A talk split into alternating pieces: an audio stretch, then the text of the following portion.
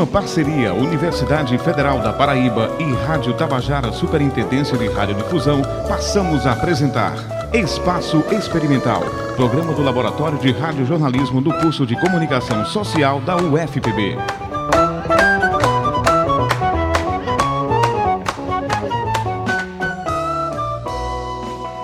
Bom dia! Começa agora o Espaço Experimental deste sábado, 1 de dezembro de 2018, Dia Mundial de Combate à AIDS. Eu sou Lucas Santiago, estudante de jornalismo da UFPB. E eu sou Bruna Ferreira. Vamos aos destaques desta edição.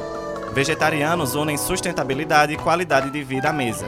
Saúde no prato. Nutricionista fala sobre alimentação saudável em tempos de fast food. Saúde diante do espelho. Pesquisa investiga como as redes sociais influenciam a autoimagem das mulheres. Saúde e solidariedade. Campanha estimula a doação de sangue. E ainda, Centro de Biotecnologia da UFPB desenvolve inseticida capaz de combater o mosquito transmissor da dengue. No estúdio, uma conversa com a gerente operacional da IST AIDS, da Secretaria de Estado da Saúde, Ivoneide Lucena. Continue com a gente, o Espaço Experimental está no ar.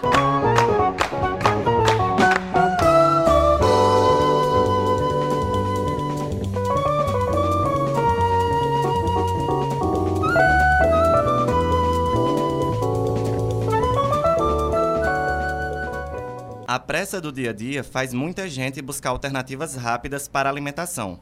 Não é à toa que fast foods são o tipo de comida mais procurada no mundo.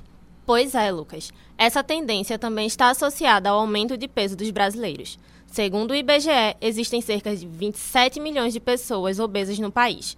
E para saber como ter uma alimentação saudável, o repórter Denis Teixeira conversou com a nutricionista Tassinara Lima. Kelly, por que é cada vez mais comum o índice de pessoas obesas ou com sobrepeso?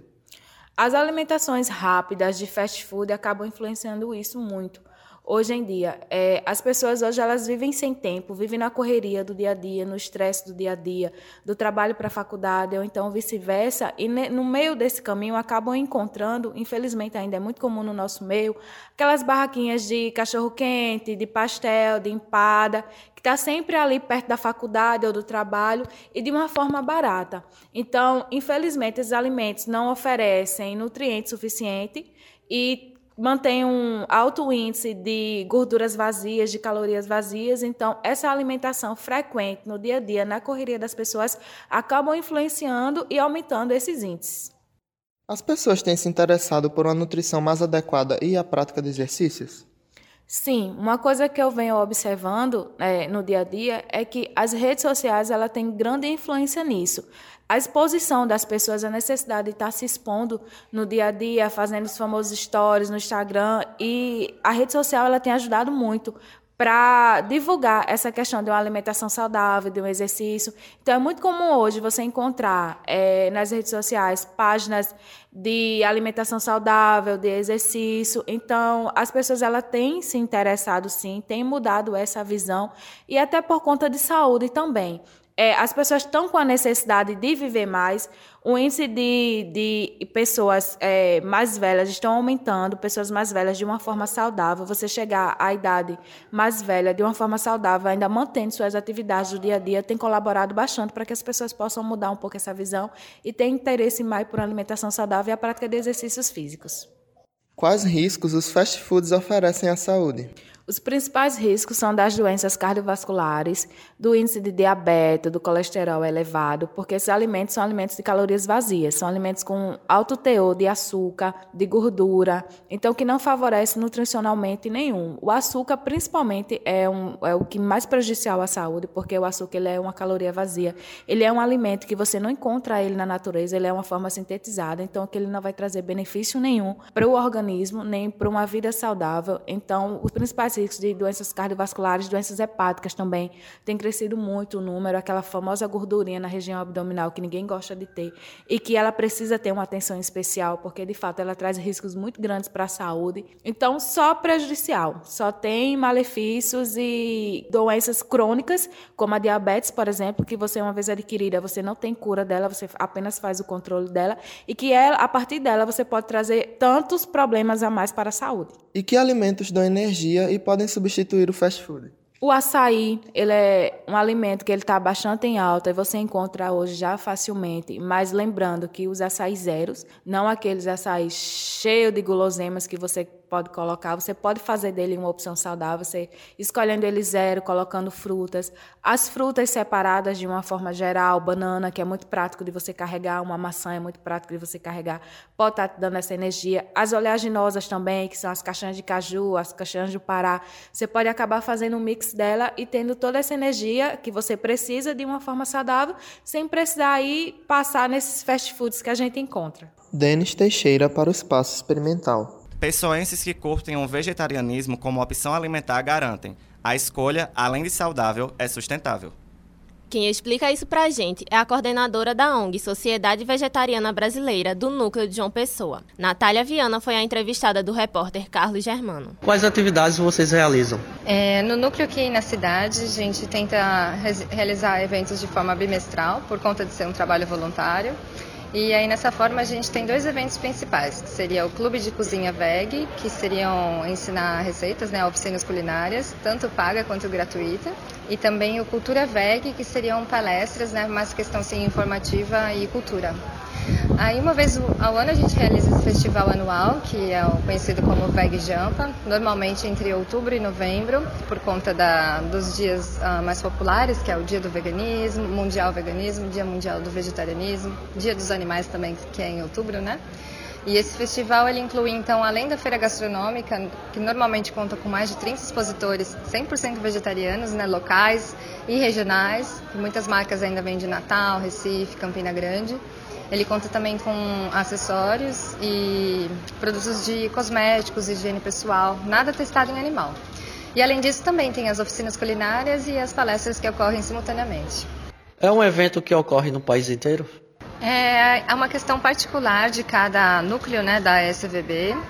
Uh, existe um evento nacional conhecido como VegFest. Esse ano ele ocorreu na cidade de São Paulo, realizada pela SBB de lá, que é um evento bem maior, que conta de com 5 a 6 mil pessoas, né?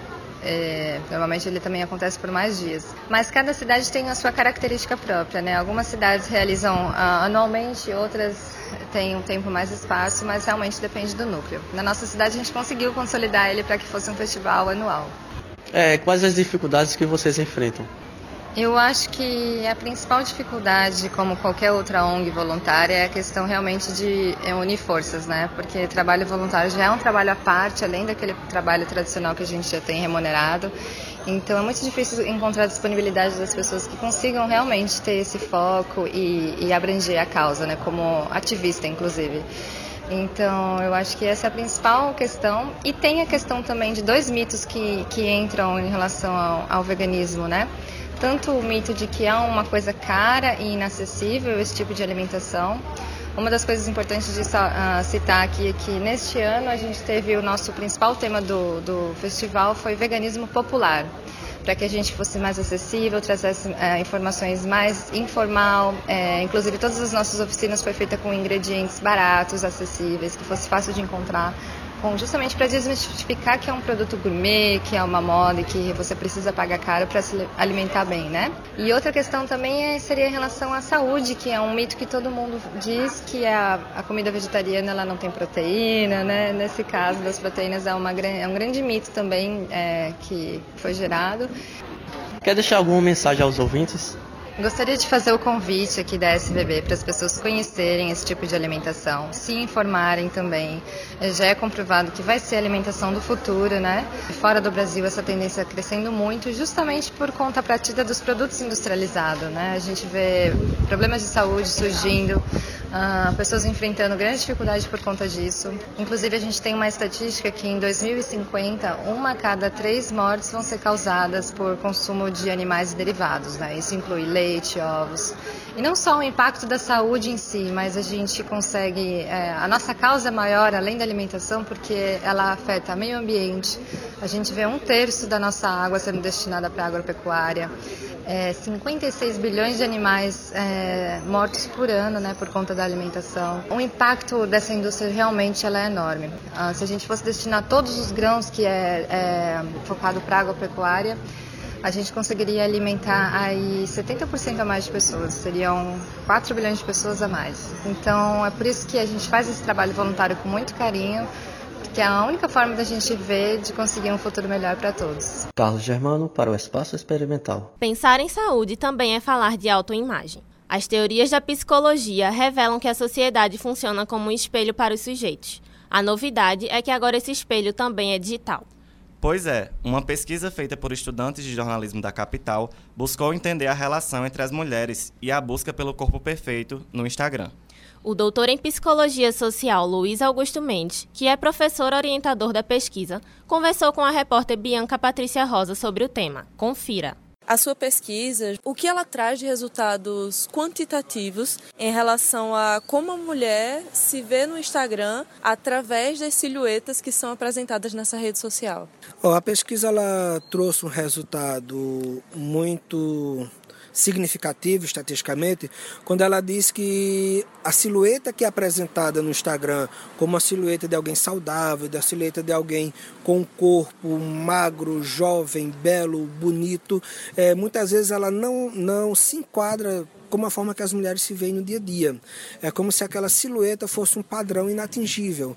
Então, isso a gente é, na nossa pesquisa, a gente conseguiu comprovar que quanto mais a mulher é, se espelha naquela silhueta, mais ela vai ter dificuldade em aceitar o próprio corpo.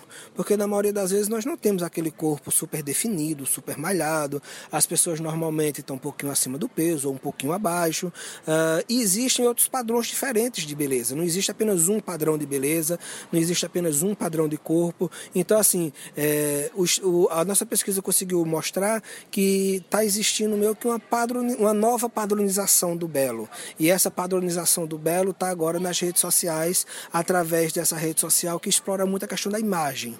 Então, é, nós temos redes sociais com, com diferentes finalidades, enquanto o YouTube trabalha com vídeo, o Twitter trabalha com pequenos textos, o Instagram trabalha com imagem. E essa imagem é muito reforçada. As pessoas hoje têm um local onde colocar a sua imagem. E tem um dado que é interessante que diz assim que quando quanto mais a minha silhueta é diferente daquela silhueta que aparecem nas imagens do Instagram, mais eu tento, e aí a quantidade de fotos é um grande indicador disso, mais eu tento tirar mais fotos para ver se alguma daquelas fotos que eu tirei, mesmo eu passando ela por um filtro, passando ela por algum tipo de modificação, se aproxima daquela é, imagem, desse novo padrão de beleza, que é o padrão de beleza que é trabalhado no Instagram. Como esse quadro que existe de se espelhar no que vê na rede social afeta de fato o cotidiano da mulher? É, Existem algumas teorias já da psicologia, principalmente da psicologia social, que a gente chama de comparação social. Né? Então, nós usamos a sociedade como um grande espelho. Por exemplo, é, se você está vestindo uma roupa hoje e ninguém te elogia, você vai, percebe, no outro dia você veste uma outra roupa e a pessoa lhe elogia, aquela pessoa que você queria namorar já olha para você diferente, já te dá atenção. Então essa sociedade ela serve para a gente como um espelho. Só que esse espelho agora ele é digital. Então, se você bota uma foto, você recebe muitas curtidas, muitos comentários, muitos likes, muitos coraçãozinhos, muitas compartilh muitas, muitos compartilhamentos. É como se esse espelho social agora estivesse no Instagram. Então, se nós usamos aquela, aquela rede social como testes da nossa própria imagem.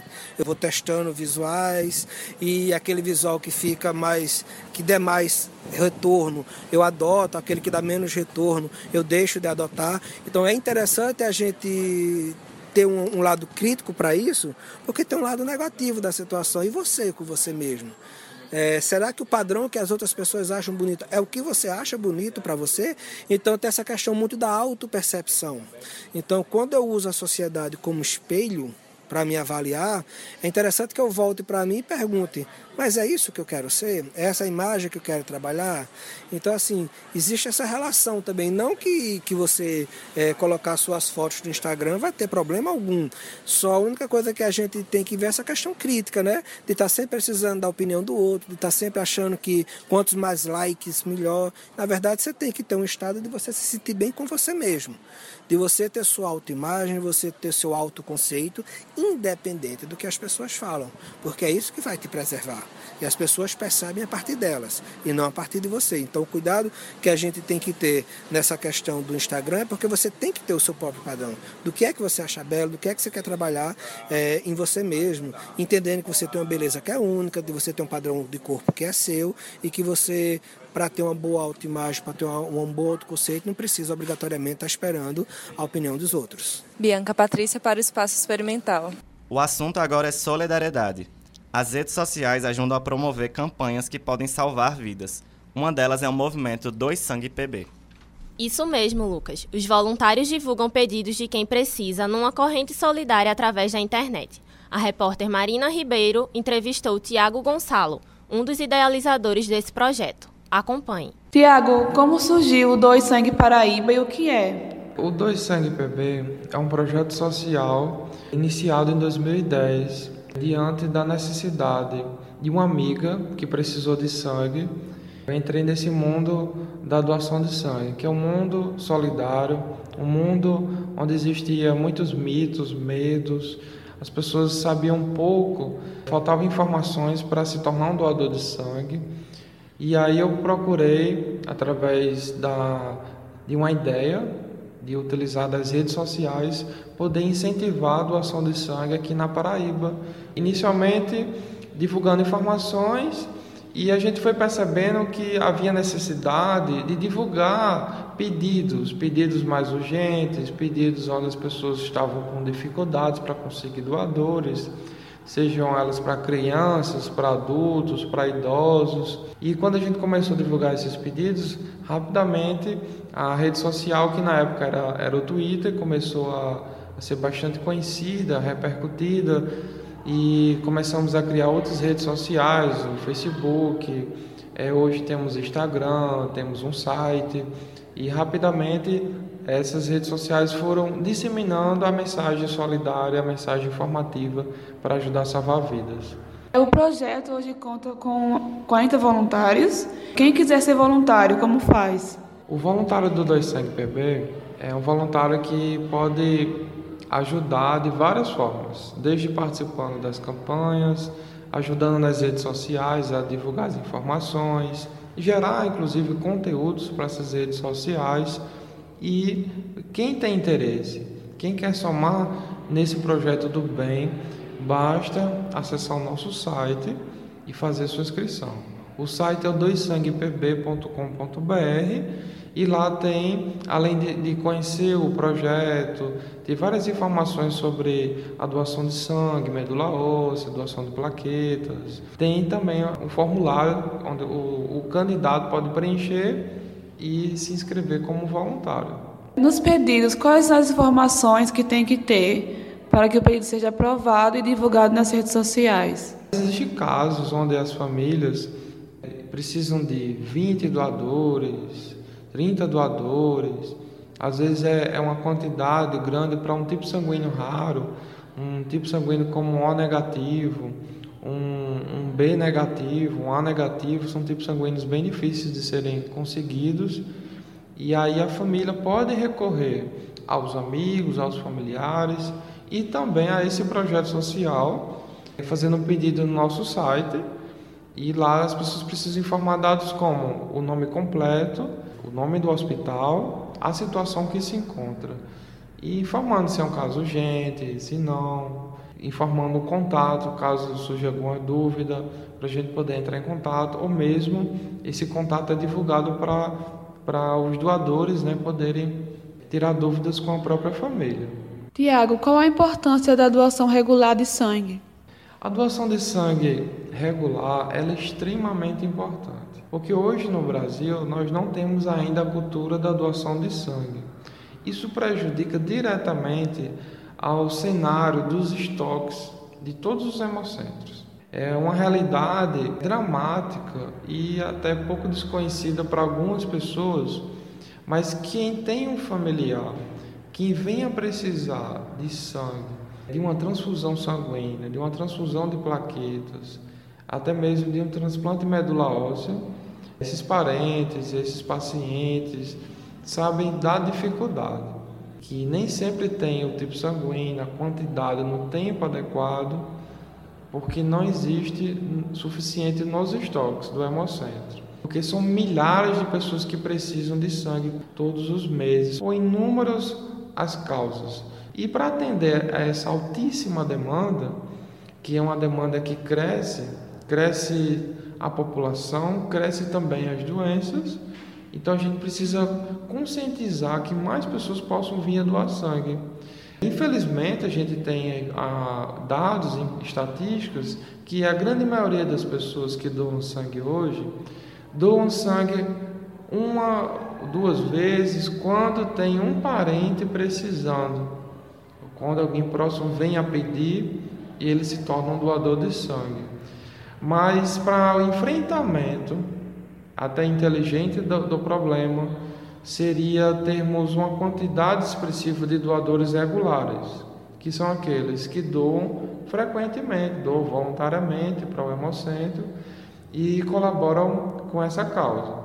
Salvar vida não tem preço. É, é uma satisfação enorme poder ajudar alguém que está lá no hospital. Marina Ribeiro para o Espaço Experimental. Dengue, zika, chikungunya e febre amarela urbana são doenças transmitidas pelo mosquito Aedes aegypti. O clima tropical do Brasil contribui para que o inseto consiga se adaptar facilmente nos mais variados ambientes. A reprodução acontece em água parada e é uma ameaça à saúde. Eu fui ao Centro de Biotecnologia da UFPB, onde os pesquisadores desenvolvem um inseticida capaz de combater o mosquito. Eu mostro tudo na reportagem, Bruna. Vamos conferir? De acordo com o Ministério da Saúde, a Paraíba foi um dos nove estados que apresentaram aumento de mais de 200% nos casos de dengue nos dez primeiros meses de 2018. No estado, até 27 de outubro, o aumento dos casos de dengue era de 214%, passando de 3.336 casos em 2017 para 10.486 no mesmo período deste ano.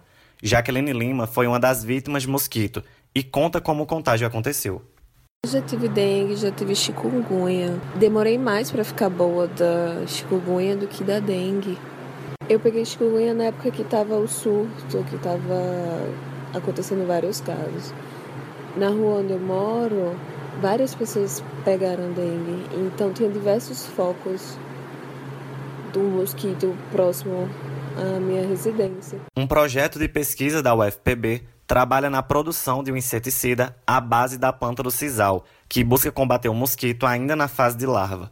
A professora Fabiola de Cruz coordena o projeto há seis anos. Esse projeto iniciou-se em 2012 numa parceria com a Embrapa Algodão de Campina Grande. Como é, 95% da planta é desperdiçada na forma do suco do sisal, é, e só o que eles aproveitam é a fibra, a Embrapa trouxe para a gente essa demanda de testar é, o suco do sisal para ver se tinha alguma atividade biológica.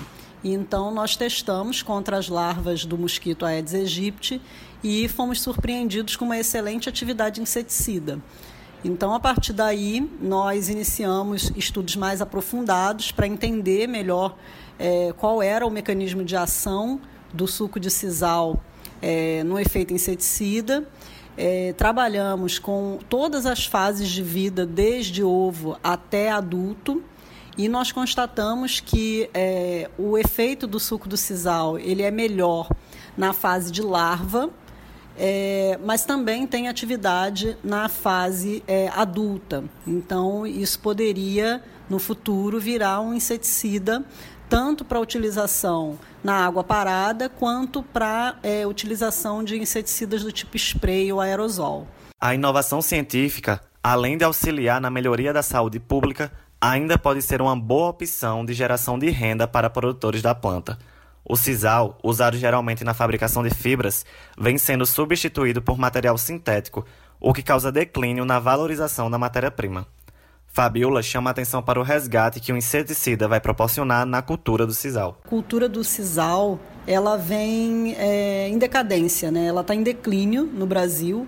É, o Nordeste, a região Nordeste é a principal região produtora de sisal no Brasil, exporta é, sisal para o mundo inteiro mas é, com o, o, surgimento das fibras sintéticas para a confecção de vassouras, de cordas e outras coisas que antes eram feitas a partir da fibra do sisal, é, cada vez mais essa produção vem é, caindo em declínio e vem perdendo importância econômica. Isso é ruim porque o sisal ele tem uma importância que é de fixar o homem no campo né, e, e, diminuir o êxodo, o êxodo rural que é tão grande aqui na região Nordeste. Louise Guimarães é biotecnologista e foi a aluna que deu início à pesquisa no Centro de Biotecnologia da UFPB. A maneira mais correta e mais eficaz de diminuir essas doenças é o combate a esse vetor.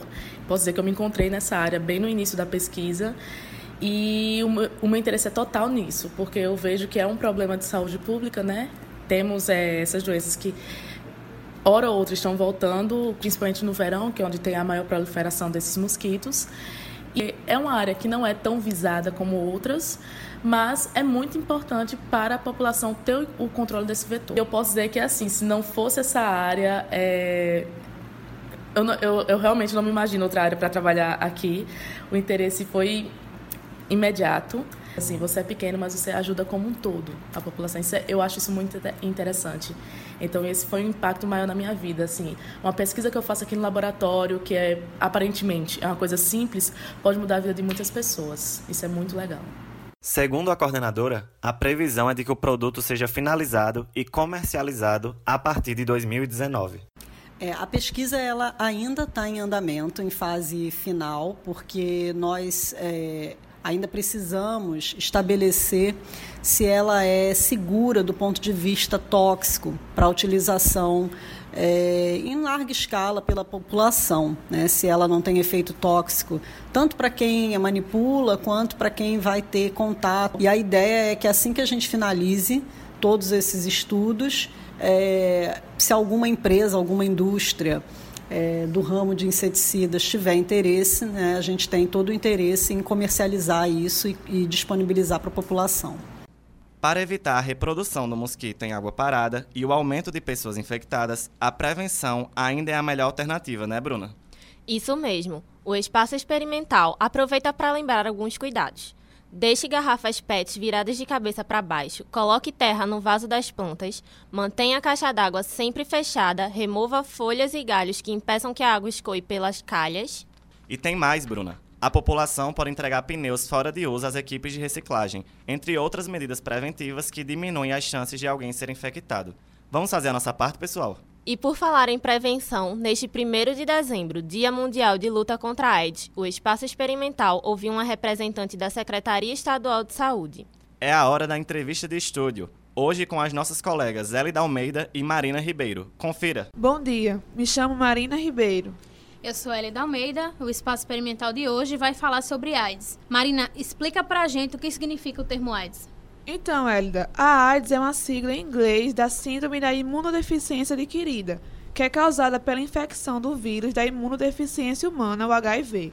O vírus ataca o sistema imunológico, responsável por defender o organismo de doenças. É importante destacar que nem todos os portadores do vírus HIV desenvolvem a doença, mas a infecção pelo HIV evolui para a AIDS quando a pessoa não é tratada e sua imunidade vai diminuindo ao longo do tempo. Esse é um assunto sério que precisa ser falado. Afinal, aqui no Brasil, estima-se que 830 mil pessoas vivem com a doença, de acordo com o boletim de epidemias divulgado pelo Ministério da Saúde em 2017. Hoje, primeiro dia do mês de dezembro, no Dia Mundial de Luta contra a AIDS, o Espaço Experimental recebe Ivoneide Lucena Pereira, gerente operacional das IST AIDS e hepatites virais da Secretaria de Saúde da Paraíba e doutoranda em enfermagem pela UFPB. Bom dia, Ivoneide, e obrigada por aceitar o nosso convite para falar sobre um assunto tão importante. Bom dia a todas, agradeço o convite e estou à disposição. Ivoneide, explica para os ouvintes do Espaço Experimental como você trabalha, qual é a sua função na Secretaria de Saúde do Estado. Então, é, minha função é fazer com que a política de prevenção, de diagnóstico e de assistência para as infecções sexualmente transmissíveis, dentre elas o HIV, é, que é o vírus que causa a AIDS, como vocês colocaram muito bem, a, a sífilis e as hepatites virais. Então, é que na Paraíba tenha um plano né, é, fortalecido para é, enfrentar esses, esses agravos. Ivoneide, como o vírus do HIV pode ser transmitido? Então, é, através da mãe para o filho, né, através do, do aleitamento materno, é, através das relações sexuais, né, é, através do sexo anal, sexo vaginal, né, através de, de transfusão de sangue também. Então, é, são essas as formas né, que as pessoas podem vir a adquirir o HIV. Como uma pessoa pode descobrir que tem AIDS? Então, o ideal é que as pessoas passem a saber, ter um diagnóstico de HIV. Por quê? Você com vírus, você sendo diagnosticado ainda só com o vírus e não com a AIDS, que já é a doença, né? Você tem uma. É, o ideal seria ser diagnosticado precocemente e estar só com o vírus HIV. Iniciar o tratamento e permanecer por muitos e muitos anos, até décadas, só com o HIV, com o vírus. Porque quando ele passa a se replicar no organismo, é, como vocês falaram aí, a história da imunidade, quando ele passa a aumentar sua carga viral no sangue, na corrente sanguínea, ele começa a matar é, as células de defesa do organismo, consequentemente, várias outras doenças você vai adquirir. E aí, dessa forma, você já está com doente de AIDS, já está com a imunidade baixa e propício a adquirir várias outras doenças, como a tuberculose. E a tuberculose e a AIDS juntos no mesmo organismo, na grande maioria, leva a óbito. Quais são os métodos de prevenção contra a AIDS HIV? Então, é, primeiro, é, hoje a gente fala de prevenção combinada. Né? Hoje a gente fala de uma forma de prevenção não só da camisinha, do uso do preservativo da camisinha em todas as relações sexuais, sejam elas heterossexuais ou homossexuais, né? de qualquer forma. Então, outras formas pode, é, podem ser feitas. Né? Está é, fazendo a cada seis meses o teste de HIV, saber sua vida pregressa, saber suas práticas sexuais, se não fizeram com que você é, adquirissem o HIV, né? É, ter uma vida relativamente é, saudável, né? fazer esporte, se cuidar, né? ter uma atitudes cuidadoras no que diz respeito à vacinação, seu cartão de vacina que ele esteja é, totalmente é, em dia. Né? Tem a hepatite B que está aí e tem vacinação. Né? Tem outras doenças. Saber, porque quando você tem uma infecção sexualmente transmissível que não seja o HIV, mas ela, ela amplia é, a porta de entrada para o vírus do HIV. Né? Então, se você tem uma sífilis e faz sexo sem camisinha, é, e essa outra pessoa tem o HIV, essa sífilis ela proporciona uma abertura maior de que essa pessoa que você possa vir a adquirir o HIV. Então não é só usar camisinha, mas são outras práticas sexuais, são outras formas de, de cuidado, né, de vacinação, de testagem, né, de saber como é que você está, se você teve alguma é, situação de risco, se, é, se, se testar, né, para que iniciar logo o tratamento. Tratar também é uma forma de prevenção. Tomar o um medicamento antirretroviral, o antigo coquetel, né, é uma forma de prevenção, porque você está é, conseguindo é, formar uma barreira no seu organismo, uma barreira de proteção para que você não venha a ter outras infecções não só existe o vírus HIV, só um tipo de vírus HIV, existe o tipo de HIV1 e HIV2. Então, mesmo as pessoas que têm HIV, elas devem continuar tendo um autocuidado, porque ela vai, é, porque ela pode vir a adquirir nas relações sexuais o outro tipo de HIV ou outras infecções sexualmente transmissíveis. Ivoneide, quais são os tratamentos oferecidos pelo governo? Então, para o HIV, é, o tratamento é, diagnóstico precoce inicialmente, né? Quando dá reagente para HIV, essa pessoa vai ser encaminhada para um serviço especializado para passar pelo infectologista. O infectologista vai solicitar alguns exames, como carga viral, células de defesa CD4, CD8, para saber como é que está esse organismo, como é que está essa quantidade de vírus no organismo para iniciar o tratamento. Hoje na Paraíba a gente consegue é, tratar, iniciar as pessoas com um mês, já com um mês de diagnóstico, já inicia o tratamento. Né? Então, o tratamento é gratuito, Existem alguns serviços especializados de, é, espalhados pela Paraíba toda, né? Paraíba 223 municípios, mas nós temos uma média de 10 serviços entre capital e interior do estado que fazem tratamento de pessoas com HIV, né, para que essas pessoas busquem o serviço e deem continuidade ao tratamento. A gente sabe que não é fácil, os efeitos colaterais são muitos do medicamento e que muitas vezes acabam abandonando, muitas vezes as pessoas acabam abandonando é, o tratamento. Isso leva ao aumento de células é, de vírus do HIV nas células, nos, no, na corrente sanguínea e, consequentemente, é, acabam com adquirindo outras infecções oportunistas, como a tuberculose, como eu falei aqui, que leva a óbito. Hoje, no Brasil, ainda se morre de AIDS, né, o que muita gente acredita que não, e que é um, que é um mito, né, mas que é verdade. Hoje, 12 mil pessoas por ano se morrem é, no Brasil ainda por AIDS. Na Paraíba, a média são 150 pessoas por ano que ainda morrem por AIDS. Ivoneide, quando não conhecemos algo ou alguma coisa, acreditar em tudo que ouvimos é muito fácil. Você falou de um dos mitos da, AIDS, que as pessoas não acreditam que hoje em dia, em, 2000, em pleno 2018, as pessoas morrem por causa da AIDS. Quais são os outros mitos em torno, de, em torno? Quais são os outros mitos em torno da doença?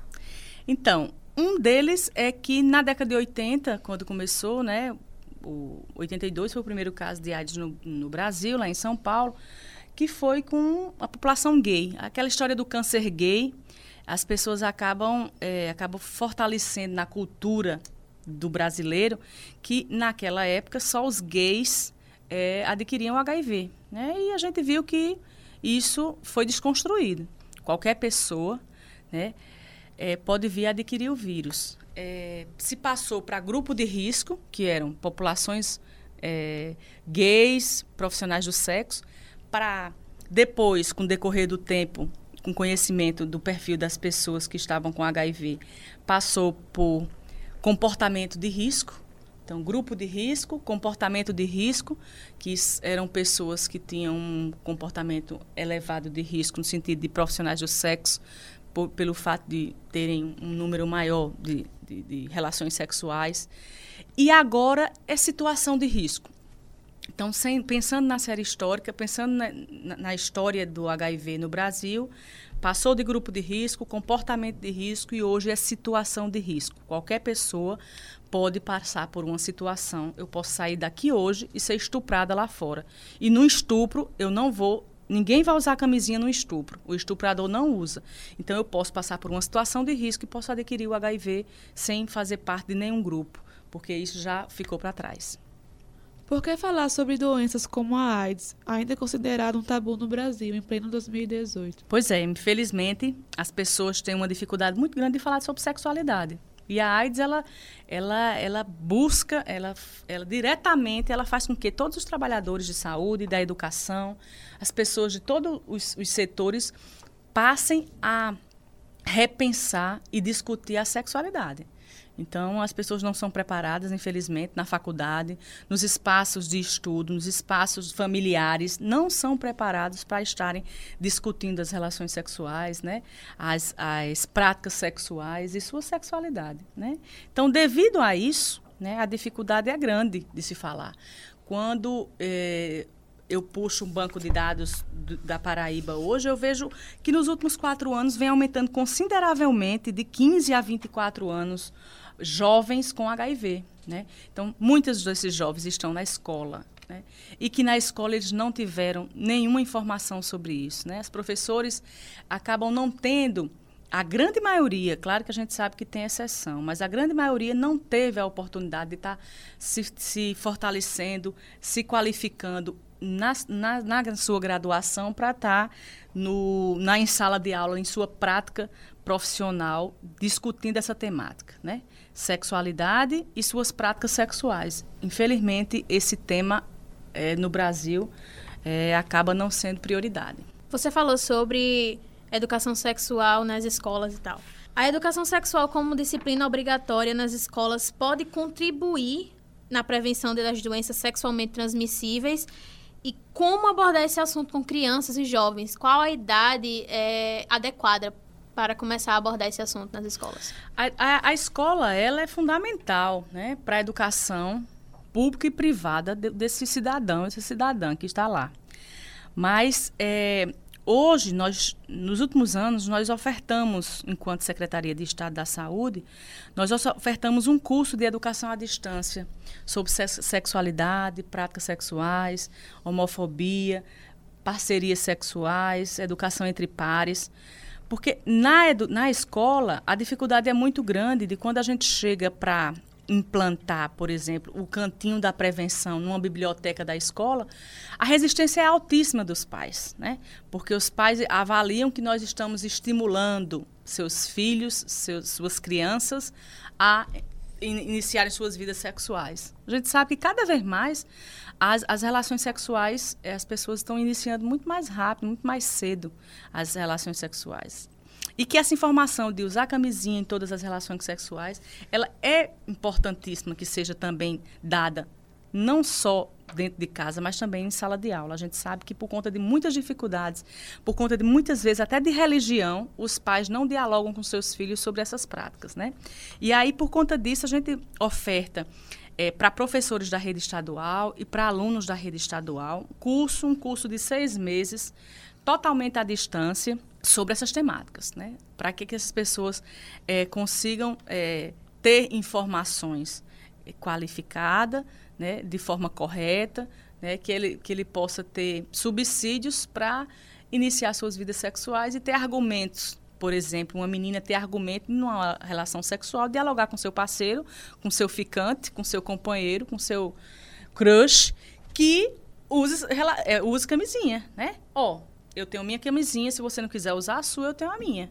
Porque comigo só rola com camisinha. Então, você ter, estar empoderada para dialogar e discutir no, na relação sexual o uso da camisinha, você tem que estar empoderada, você tem que estar, tem que ter, estar infor, bem informada. Né? E é isso que a gente quer dessa juventude. O que a gente não quer é puxar um banco de dados, como eu falei aqui, e a gente está cada vez mais aumentando, chegando de adolescentes com 15, 16 anos no Clementino Fraga, que é um dos hospitais de referência aqui em João Pessoa, e já com HIV.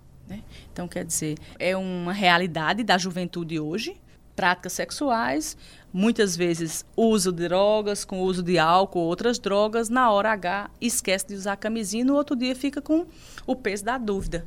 E aí é, tem outras, e aí no decorrer da entrevista a gente vai conversar sobre isso, de que forma a gente pode tirar essa dúvida. Mas que o ideal era se prevenir antes de ficar no outro dia com o peso da dúvida. Você comentou sobre um curso que os professores e os alunos do Estado podem é, procurar. Onde eles devem procurar? Como eles vão encontrar esse curso? Então, é, uma vez por ano nós saímos com um edital. Agora, no final de novembro, nós estaremos publicando o edital. E, em parceria com a Secretaria de Estado da Educação, nós é, colocamos esse edital e o link para inscrição desses cursos no site do, da Secretaria de Educação. Então, os professores têm acesso